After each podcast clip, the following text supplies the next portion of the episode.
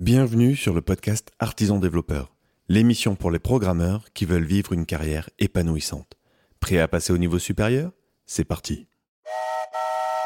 Aujourd'hui, je suis avec Emmanuel Ernest de la chaîne Captain Dev. Manu, bonjour.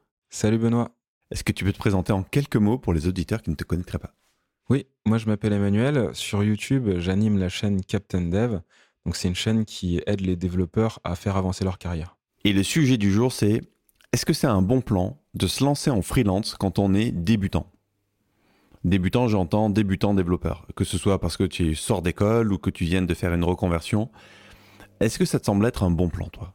Alors c'est vrai que moi j'ai remarqué dans mon audience que c'était un truc qui faisait assez rêver. C'est un peu le, le, je vais pas dire le mythe, mais c'est un peu le, mode euh, je suis mon propre patron, je fais vraiment ce que je veux et, euh, et la vie est belle. Et en fait, euh, c'est pas si, si rose que ça en fait. Je pense pas que, que ce soit une très bonne idée pour les développeurs juniors qui sortent d'école. la seule condition pour moi qui, où ça peut être vraiment intéressant, c'est s'ils ont une totale autonomie technique.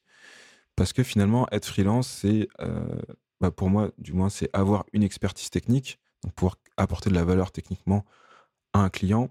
Et c'est aussi bah, gérer une petite boîte où il y a un salarié et ce salarié, c'est toi. Moi, ça me paraît assez casse-gueule parce que justement, sous cette dimension légale, comptable, il y a beaucoup de choses à apprendre, même si pour être freelance, c'est finalement assez basique. Tu as quelques factures, mais tu as quand même toutes les notions de, notions de recouvrement, d'encaissement, de d'émettre une facture, de passer les pôles achats et parfois aller dégripper ta facture quand elle est coincée tu as tout un tas de trucs qui sont pas du tout du domaine, tu as un peu de juridique, tu as, plein de choses qui sont à apprendre aussi et que, et que je trouve difficile à absorber si tu dois en plus en même temps absorber ton métier en fait. Si tu dois apprendre à faire et, et, et en même temps à apprendre à piloter, je trouve que c'est un peu casse-gueule. Alors après, il y a peut-être des statuts qui sont plus plus protecteur que d'autres. Tu vois, par exemple, euh, un truc, moi, que je, si j'étais vraiment freelance pur, c'est-à-dire en mode je vends juste mon temps et pour de l'expertise, je crois que je regarderais d'assez près sur le portage salarial, par exemple. Parce que justement, ça t'abstrait de, de pas mal d'administratifs. Je sais pas si tu as déjà testé, est-ce que tu avais regardé ce statut-là ou pas? Alors, euh, moi, je l'avais regardé, il m'intéressait pas trop dans le sens où euh, j'avais l'impression de je sais pas, c'est un peu un entre-deux, et du coup, dans l'entre-deux, je sais pas si on avait euh, les avantages des deux côtés ou, euh, ou les inconvénients des deux côtés. C'est pas un, c'est pas un, un, statut qui m'a intéressé à la base. Euh, par contre, le compromis, moi, que j'avais trouvé et que je trouvais intéressant, c'était de passer par des plateformes qui font de la facturage. Et qu'est-ce que ça change pour toi alors? Ah, ça te permet d'être garanti d'être, d'être payé, c'est ça? Ouais, c'est vraiment la garantie d'être payé euh, dans des délais euh, raisonnables. Raisonnables, ouais. Euh, sans pour autant avoir un, statut à mi-chemin entre les deux. Ok. L'autre cas que je vois où c'est pertinent, c'est finalement si tu trouves pas de taf. Exactement. Parce que c'est une bonne manière de te mettre sur le marché, de te faire les dents. Après, ce que je vois, c'est que les clients, la, la perception que j'en ai, quand ils embauchent quelqu'un, j'ai l'impression qu'ils le considèrent comme compétent ce qui paraît pas complètement illogique. En tout cas, nous, c'est peut-être une question de positionnement aussi, mais c'est comme ça qu'on est perçu.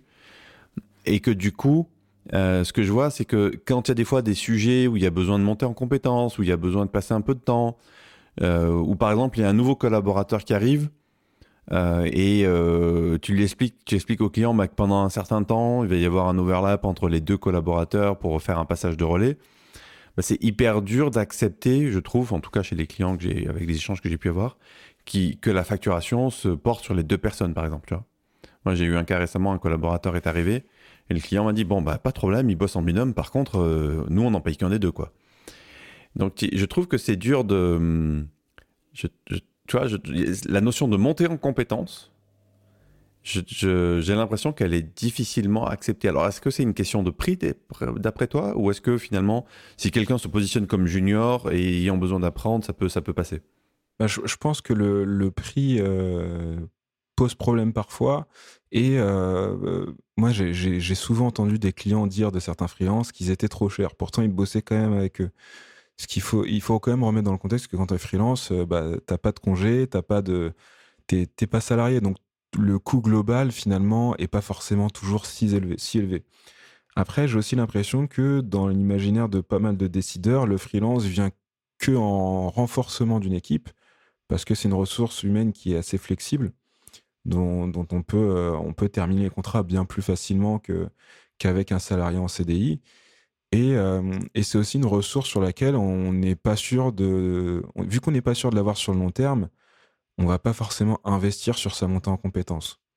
Moi, c'est plus comme ça que je le vois. Donc, ça, pour moi, ça expliquerait le fait que euh, la plupart du temps, on attend vraiment que, que tu sois à minima autonome sur un sujet, voire que tu arrives euh, avec une position d'expertise pour débloquer des situations. Et c'est quoi les, galères que tu as pu rencontrer, les, mauvaises surprises que tu as pu avoir quand tu t'es lancé, par exemple? Tu sais, dans toute cette, toute cette couche de choses là qui vient alourdir la note et où on a l'impression que ça fait rêver parce que parfois les gens confondent chiffre d'affaires et revenus. Euh, en tout cas ce que tu mets dans ta poche. Euh, c'est quoi les, mauvaises surprises que tu as pu avoir quand tu as créé ta, structure? Alors, euh, moi, j'ai fait, finalement, au niveau de la structure, vu que j'étais en, pôle emploi, la SASU, c'était le, meilleur mode de fonctionnement parce que ça me permettait de ne pas me verser de salaire et de continuer à toucher mes allocations. Mais j'ai vu beaucoup de freelances se lancer directement en auto-entreprise, ou micro-entreprise, maintenant je crois le, le, nom a un peu changé, mais euh, ce, mode de fonctionnement-là, il, a un, il a un plafond. Donc selon ta facturation et le nombre de jours pendant lequel tu bosses dans l'année, tu peux atteindre le plafond. Et en problématique, j'ai vu des développeurs qui avaient peur de passer le plafond, euh, pensant qu'ils paieraient trop de charges, ils paieraient trop d'impôts, alors qu'en fait c'est quelque chose qui se calcule, c'est quelque chose sur lequel il faut être accompagné par un expert comptable. Et euh, donc déjà créer créer une boîte avec le statut qui n'est pas adéquat à, notre situation euh, personnelle et professionnelle, ça peut avoir finalement un impact fort sur ce qu'on va gagner, sur le stress que ça va générer, euh, parce que ben, euh, tu vas pas avoir la même fiscalité en fait. Ouais, clairement. Moi, un des trucs les plus durs que je trouve à gérer dans le, dans le fait d'être à son compte et d'être dans une logique comme ça, de, de venir en renfort des équipes, c'est la, la c'est la variation de la charge et euh, trouver un équilibre entre euh, notre temps disponible et la charge client en fait. Je trouve que c'est hyper difficile euh, à faire. surtout que moi je suis dans une logique de, petit studio de dev, on est quatre. Donc ça complique un petit peu les choses.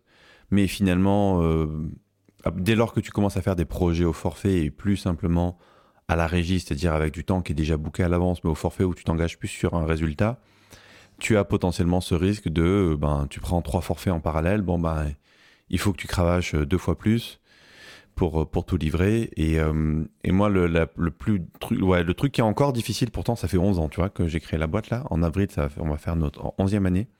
C'est trouver cet équilibre. J'ai fini par accepter que c'était impossible d'avoir un équilibre, en fait. Ou que si, si un jour il y avait un équilibre, il était éphémère et que chaque jour était différent. Et on a vraiment des situations où parfois en une semaine, on passe d'une situation où on, a, euh, on est blindé à l'année et on réfléchit à embaucher une cinquième personne à, euh, ben en fait, on a trois mois d'activité devant nous. Ouais. Tu vois, ces variations énormes, tu vois, on a vraiment des variations énormes. Je sais pas si c'est quelque chose que tu as déjà ressenti toi ou pas. Bah, moi, c'est vrai que de base, j'évite de travailler au forfait. Je préfère euh, faire que de la régie. Qu'est-ce qui, te, qu'est-ce qui te pousse à ça? Bah, Quand j'étais en SS2I, j'ai travaillé sur des forfaits.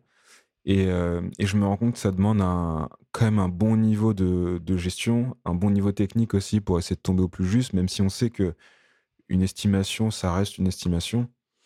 Et, euh, du coup, c'est quelque chose sur lequel j'ai pas envie de, j'ai pas envie d'évoluer sur ça en fait, parce que c'est euh, c'est vraiment un truc où j'ai toujours eu l'impression de bosser au pifomètre. J'ai jamais jamais vraiment réussi à trouver un, un, fonctionnement correct euh, à la fois pour moi et pour le client euh, sur le forfait. Sachant que euh, selon les clients que tu as en face, avec les, les, demandes qui peuvent changer et compagnie, en fait, la, flexibilité pour moi, elle est plus dans la régie que dans le forfait. Alors clairement, la flexibilité, elle est plus dans la régie que le, le forfait, ça c'est évident. Le forfait, nous, il nous a fallu quelques années pour apprendre à travailler dans ce mode-là. Et aujourd'hui, euh, si tu regardes d'un point de vue purement financier, on a des scores légèrement supérieurs au forfait qu'en régie. D'accord.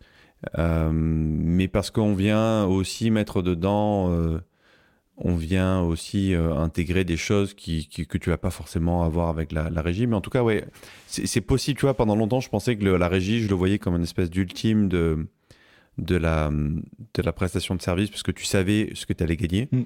Mais en fait, je me suis rendu compte que si tu savais faire du forfait, tu pouvais non seulement scorer aussi bien, voire même un petit peu mieux. Et là où je te rejoins, par contre, c'est qu'il y a un vrai, c'est une vraie compétence à avoir que d'accompagner son client, comprendre son besoin, essayer d'anticiper les choses trappes. Et là, on a, je pense, à peu près tout essayé, du, du, brief très léger au cahier des charges ultra détaillé. tu n'as rien qui va te, te sécuriser, en fait. Quand l'estimation n'est vraiment qu'un point de départ, en fait. Il y a vraiment une vraie compétence à avoir dans l'accompagnement du projet, la relation client, être pédagogique pour expliquer aux clients pourquoi il y a des choses qui, ben, non, sont pas possibles. Apprendre à dire non, parce que le meilleur moyen de, se planter sur un forfait, c'est de toujours dire oui. Euh, et, ça, c'est une vraie compétence à avoir, ça c'est clair. Et ça nous, a, ça nous a coûté pas mal d'argent et ça a pris quelques années à développer chez nous.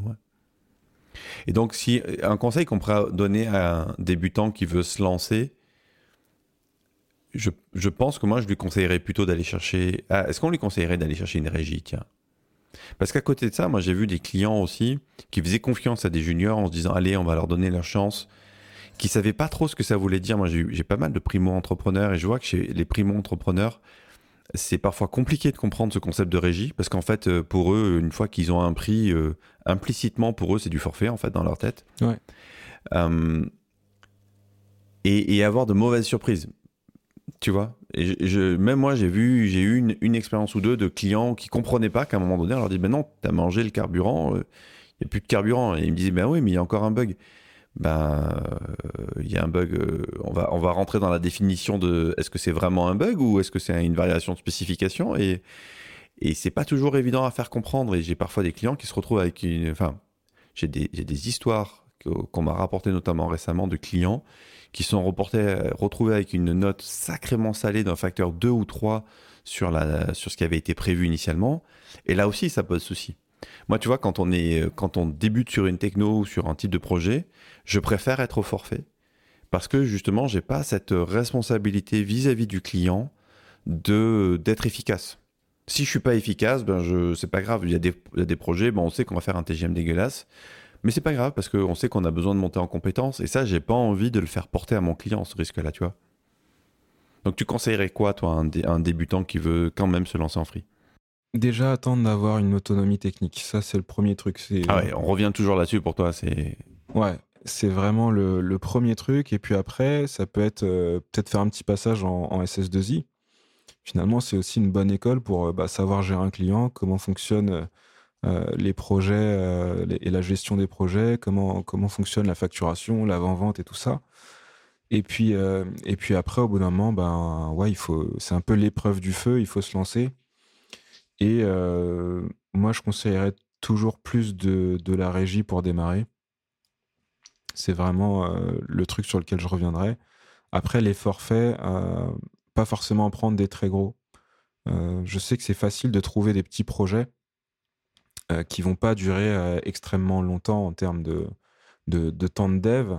Et j'ai l'impression que plus le projet est gros, plus l'écart en, cas d'erreur peut être énorme en fait. C'est clair. Eh ben, écoute, je te propose d'en rester là. Si les auditeurs veulent en savoir plus, ils peuvent venir t'écouter où? Alors moi, on peut me retrouver sur YouTube, sur la chaîne Captain Dev. Et sinon, sur les autres réseaux, euh, on peut me trouver sous le nom de Captain Dev 404. Merci Manu d'être venu aujourd'hui. Merci Benoît, à bientôt. Avec plaisir. Quant à toi, cher auditeur, ben, j'espère que tu as apprécié cet épisode.